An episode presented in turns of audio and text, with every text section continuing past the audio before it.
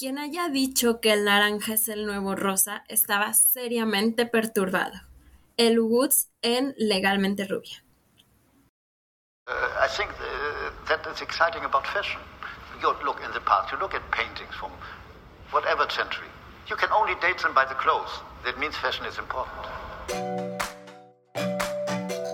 En este canal hablamos de la moda como territorio social, político, económico y cultural en donde la historia se ha desarrollado desde la antigüedad hasta hoy.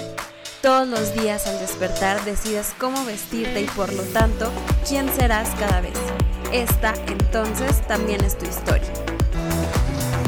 Oh, okay. I see. You think this has nothing to do with you.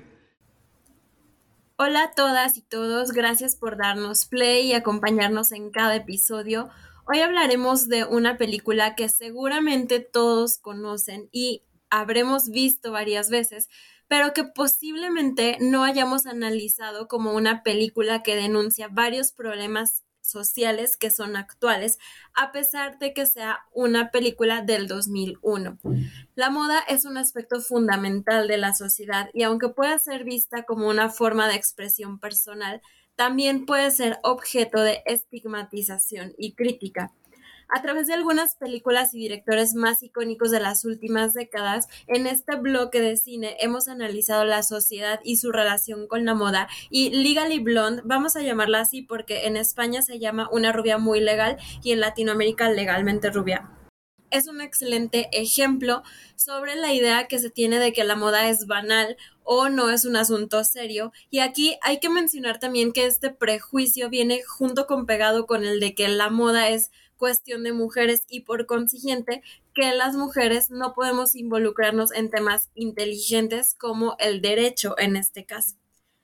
A menudo para que las mujeres en el cine sean consideradas fuertes o inteligentes, se les asignan rasgos o pasatiempos estereotipados masculinos como el gusto por los deportes, el rechazo a la moda y el odio a otras mujeres. Pero El Woods y muchas otras de las mujeres en esta película exhiben una variedad de rasgos y vestidos abiertamente femeninos aunque no hay dos personajes exactamente iguales o tratados como menos importantes que el otro. Con chistes ingeniosos, personajes vibrantes y una historia temporal de autodescubrimiento y superación de estereotipos, Legally Blonde se ha mantenido como un clásico de culto desde su lanzamiento el 13 de julio de 2001. Su guion humorístico contiene un mensaje social más profundo incrustado, así que es obvio porque esta chick flick se ha mantenido como una de las favoritas de los fanáticos desde entonces. Basada en el libro escrito por la autora Amanda Brown, Legally Blonde cuenta la historia de Elle Woods, una especialista en fashion merchandising y directora de su hermandad Delta Nu en CULA. La historia muestra a Woods pasando de ser una chica de una hermandad juzgada como tonta a una estudiante de derecho en Harvard para conquistar a su exnovio Warner Huntington III. Su amor por la moda es evidente desde el principio, pero también su conocimiento sobre ella. But not like I expect anything. There's nothing I love more than a dumb blonde with daddy's plastic. I know, he gets excited when he Did you see this one? We just got it in yesterday. Oh, is this low viscosity rayon? Uh, yes, of course. With a half loop top stitching on the hem? Absolutely. It's one of a kind. It's impossible to use a half loop top stitching on low viscosity rayon. It would snag the fabric. And you didn't just get it in. I saw it in the June Vogue a year ago. So if you're trying to sell it to me for full price, you picked the wrong girl. Desde antes de poner un pie en Harvard, ya se le restriega varias veces que ella no es una chica seria y ella se lo cree. Primero, cuando Warner termina con ella, decidiendo asistir a la Facultad de Derecho de Harvard, Huntington dejó a Woods porque no veía su potencial. Afirmó querer una nueva novia seria y exitosa que pudiera mantener su nueva reputación en Harvard. Elle, Yes. one of the reasons I wanted to come here tonight was to discuss our future. and I am fully amenable to that discussion. Good. Well, you know how we've been having all kinds of fun lately. Yeah. Well, Harvard is going to be different.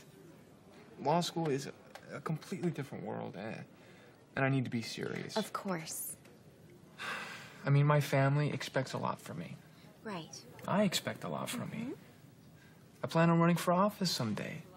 And I fully support that, Warner. You know that, right? Absolutely. But the thing is, if I'm gonna be a senator by the time I'm 30, I need to stop dicking around. Warner. I completely agree. Well, that's why I think it's time for us. L. Pooh Bear. Yes.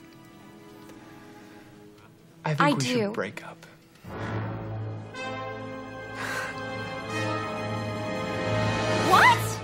Well, I've been thinking about it, and I think it's the right thing to do. You're breaking up with me? I thought you were proposing. Proposing. L.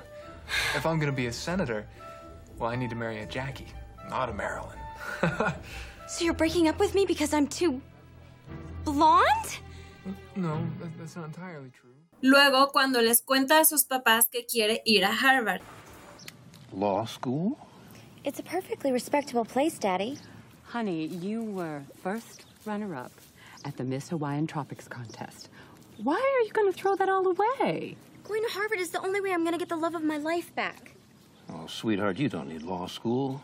Law school's for people who are boring and ugly and serious. And you, Button, are none of those things. Y con la asesora de la escuela. Harvard Law School? That's right. But that's a top three school. Oh, I have a 4.0. Yes. But your major is fashion merchandising. Harvard won't be impressed that you aced history of polka dots. what are your backups? I don't need backups. I'm going to Harvard. Todo esto la hace creer que no es una persona lo suficientemente seria para que el novio considere un futuro con ella y que el único modo para que la vea es convirtiéndose en estudiante de derecho de Harvard. Oh my god! Do you know who this is? No. That's Warner's older brother. Who? Third year Yale law student Putnam Bowes Huntington III and his fiancee Lane Walker Vanderbilt. First year Yale law. this is the type of girl that Warner wants to marry. This is what I need to become to be serious. What? Practically deformed? No. A law student. Aquí podemos rescatar que a pesar de sus motivos equivocados para ir a Harvard, ella se cree capaz de lograr entrar y cuenta con el apoyo incondicional de sus amigas. Algo que me gusta de esta historia es que desde su burbuja estas chicas ven como objetivo y único destino en sus vidas el de casarse y a través de la historia de él ella descubre todo otro mundo de posibilidades, así como su capacidad para sobresalir en un mundo donde aparentemente no pertenece y donde todo su conocimiento y experiencia es considerado irrelevante, pero que al final es lo que la hace triunfar. Pero bueno, me estoy adelantando. Una vez en Harvard, ella descubre que no encaja entre sus nuevos compañeros, en parte debido a su feroz adoración por el color rosa. La escritora Carol M. Doll explica que muchas mujeres adultas se han alejado de un color que parecía enfatizar su diferencia con los hombres, incluso cuando exigían igualdad. El color rosa está codificado para la feminidad desde principios del siglo XX. El rosa está conectado con la feminidad y sus características estereotipadas, como la suavidad y la delicadeza, con la infancia y la inocencia, así como con la vanidad y la artificialidad. Sin embargo, también hay connotaciones emergentes y menos obvias como independencia y diversión, sexualidad y lujuria. Él combina a la perfección piezas de diseñador femeninas de alta gama que significan riqueza y sumisión con piezas utilitarias para ganarse el respeto. A pesar de su éxito, él es constantemente juzgada y subestimada debido a su apariencia y su amor por la moda. Se enfrenta a que sus compañeros no la tomen en serio y la hagan menos debido a cómo se presenta. En una escena de la película, por ejemplo, los otros estudiantes de derecho se burlan de ella por llevar un vestido rosa brillante a, a, clase y su profesora la menosprecia por su aparente falta de seriedad. A lo largo de la película, Elle Woods hace una declaración sobre el género y la igualdad sin ajustarse a las expectativas de vestimenta ni rechazar la feminidad tradicional tanto en el ámbito académico como en el profesional. La forma de vestir de él sufre un cambio dramático según se va desarrollando la historia, luciendo muchos looks diferentes que definen su personaje y la época en que se produjo la película, pero también los, eh, las distintas etapas que ella va eh, pasando y la evolución de su personaje. Dentro de su ensayo de video de solicitud de Harvard, él aprovecha las nociones preconcebidas sobre el género y la sexualidad a través de su forma de presentación corporal para lograr objetivos, como ponerse un bikini de lentejuelas para atraer a la junta de admisiones de hombres de Harvard. Esta forma sexualizada de vestir desafía las expectativas de lo que se espera de un solicitante notable. Obtener un puntaje de 179 en los LSAT mantener un GPA de 4.0 y presumir de una gran cantidad de actividades extracurriculares. Al divergir de las expectativas, puede sobresalir de las expectativas de género de un aspirante a estudiante de derecho y obtener la emisión. Así que tonta no es.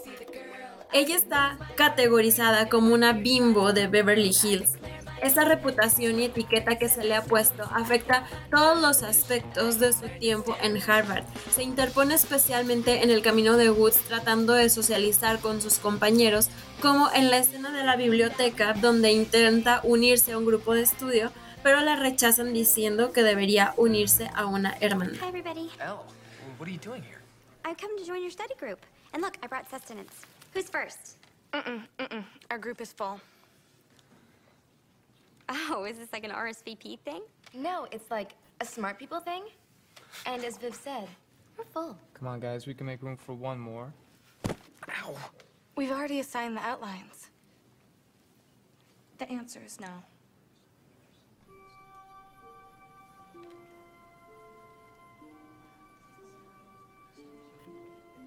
Oh, okay. I'll just sleep then.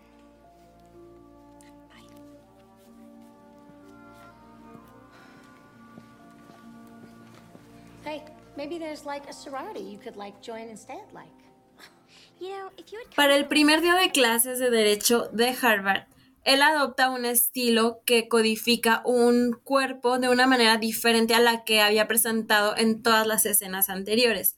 Ella usa una paleta de colores más fresca, piezas de inspiración masculina como una corbata y una camisa con cuello, mientras mantiene su feminidad e individualidad. Como estudiante de moda, es muy hábil en la adopción de disfraces para presentar para representar roles muy sociales. ¿Qué usaría la Barbie de la Facultad de Derecho? Vestida con anteojos de montura negra y superponiendo sus camisas rosas con suéteres en tonos tierra que reflejan el esquema de color dominante de los estudiantes de Harvard. Adoptar piezas que signifiquen intelecto y masculinidad, lo que se traduce en excelencia académica, la ayuda a presentarse más similar a sus compañeros y a ser premiada con respeto. La hiperfeminidad de él aún supera a la de sus pares, lo que la hace sobresalir de la moda clásica femenina de la costa este. Su opuesto visual directo es Vivian Kensington, la definición del libro de texto del privilegio preppy de la costa este. Su paleta de colores a lo largo de la película es relativamente aburrida y poco interesante y presenta principalmente grises, negros y tostados con un toque ocasional de azul o púrpura. La implicación de estos colores, además de ser lo opuesto a él, muestra los valores más conservadores y tradicionales de Vivian, así como sus aspiraciones a ser tomada en serio. Vivian también coincide con su prometido Warner, el paralelo masculino de Vivian, incluso en los esquemas de color, lo que les indica a los demás de inmediato que son una pareja. Su ropa en conjunto implica que ella no está necesariamente pasada de moda, sino que simplemente es poco aventurera.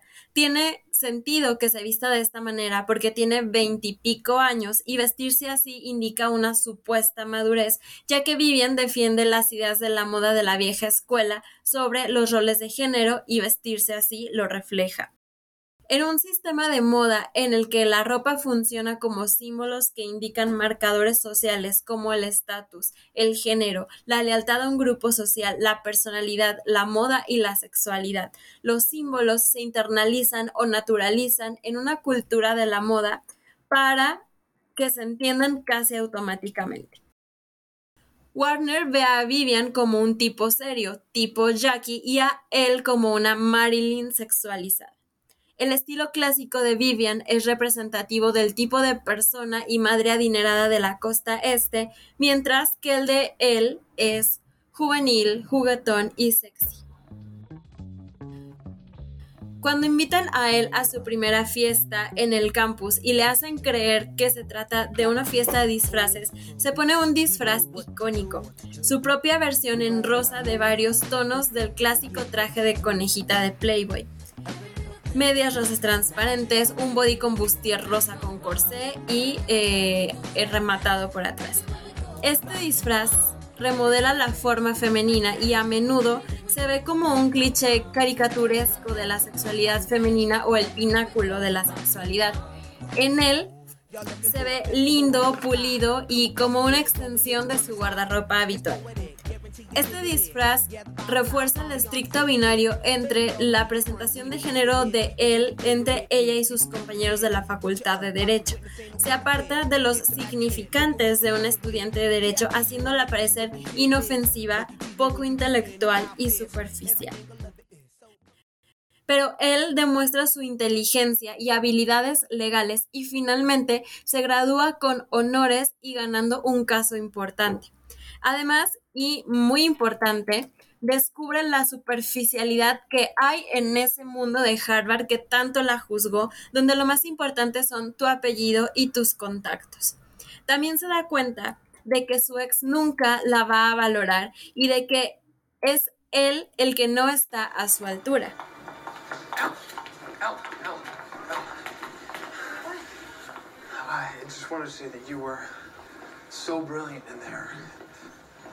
And that I was wrong. And you are the girl for me. Really? Yes. Pooh Bear. I love you. Oh, Warner. I've waited so long to hear you say that. But if I'm going to be a partner in a law firm by the time I'm 30, I need a boyfriend who's not such a complete bonehead.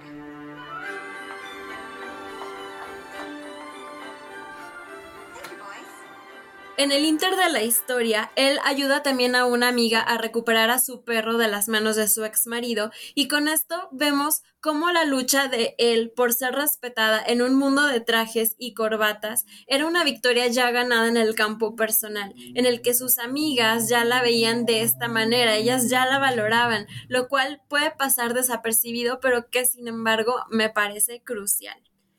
Es decir, ella lucha por ganar el reconocimiento en estas esferas del derecho de Harvard, pero ella este reconocimiento siempre lo ha tenido, digamos que en su círculo natural. La película también muestra cómo la moda y la apariencia pueden ser utilizadas como herramientas para subestimar a las mujeres en el mundo laboral. Cuando él comienza a buscar trabajo en un bufete de abogados, se le dice que su apariencia es inapropiada y que necesita cambiar su imagen para ser tomada en serio. Esto refleja la idea de que las mujeres que se preocupan por la moda y la apariencia son frívolas y poco serias, lo que puede afectar su carrera profesional. Él es aceptada en la pasantía legal de Callahan, para sorpresa de muchos de sus compañeros de clase, debido a su visión culturalmente influenciada de ella como un cuerpo inofensivo dentro del mundo académico debido a su estilo universitario hiperfemenino y no tradicional. Tanto Vivian como él adoptan una paleta de colores tradicionalmente profesional de gris, negro y blanco. Él pasa por el cambio de estilo más distintivo durante este tiempo, vistiendo un conjunto completamente negro que recuerda la túnica de una jueza con un cuello de volantes, específicamente haciendo referencia al icono feminista, la jueza de la Corte Suprema Ruth Bader Ginsburg, conocida por adornar el cuello de su túnica con, con piezas con volantes de moda. Este es un intento de encajar y ser tomada en serio. Las mujeres reconocen que a pesar de sus esfuerzos por adherirse al estándar masculino, reflejando los tonos oscuros y neutrales y la sastería de los hombres, todavía son tratadas como desiguales en el lugar de trabajo. Se les envía tareas feminizadas como ir a buscar comida, ir por el café y servir a sus homólogos masculinos. No importa cómo se presenten estas mujeres, ya sea con un conjunto de cardigan o un traje de conducción de cuero rosa, los cuerpos femeninos son tratados como menos que los masculinos. Sin embargo, él demuestra que su amor por la moda no significa que no pueda ser inteligente y exitosa en su carrera. De hecho, su conocimiento de la moda y su habilidad para leer a las personas le permiten ganar un caso importante al final de la película. Él descubre que uno de los testigos es gay porque le hace un comentario sobre sus zapatos Prada y esto es determinante para comprobar la inocencia de su cliente. El aspecto final de la sala de audiencias de la película de él resume perfectamente su presentación preferida de hiperfeminidad dentro de su esfera profesional. El Woods desafía las expectativas de género para las mujeres en el mundo académico y en la carrera legal, al mismo tiempo que mantiene su característica forma de vestir femenina. El cuerpo femenino está codificado con connotaciones sumisas, no amenazantes y más débiles que el masculino, sin importar su forma de vestir, por lo que el modo de él de apoyarse en el poder de su feminidad, emparejado con su excelencia académica, exhibe el poder y el desafío de la virgen slash ramera o la dicotomía Jackie Marilyn. Junto a la moda de él, las guionistas Kirsten Smith y Karen McCullough resumen a la perfección el juicio al que se enfrentan muchas mujeres en las grandes instituciones en función de su apariencia y cómo se presentan. Las guionistas hacen un excelente trabajo al equilibrar la comedia y los problemas sociales serios sin dejar nunca un momento aburrido. Algunos de estos incluyen personas que no toman en serio a las mujeres o subestiman sus habilidades en función de su género. Un buen guion no es nada sin una actriz protagonista sólida que le dé vida.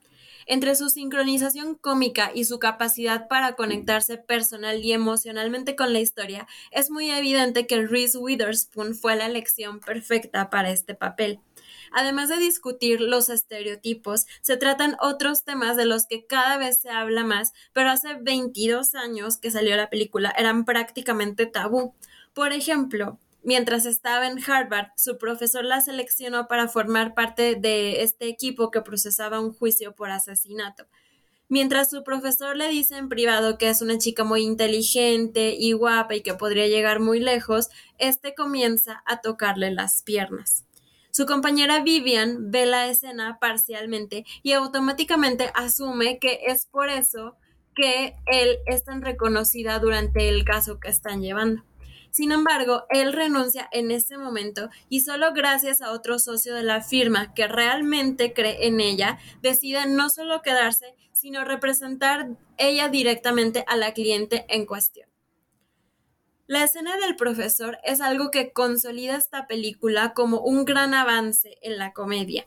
Al tocar temas tan serios como el acoso laboral, Legally Blonde se presenta como una película de comedia y como una película que no teme hacer una declaración sobre temas sociales.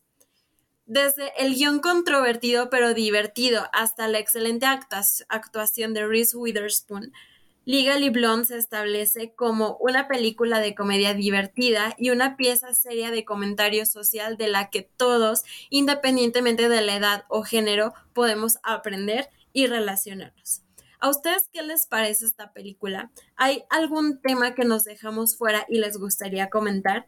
Compártanos sus comentarios por mensaje de voz si nos escuchan en Spotify o en nuestro Instagram, historia y moda-bajo.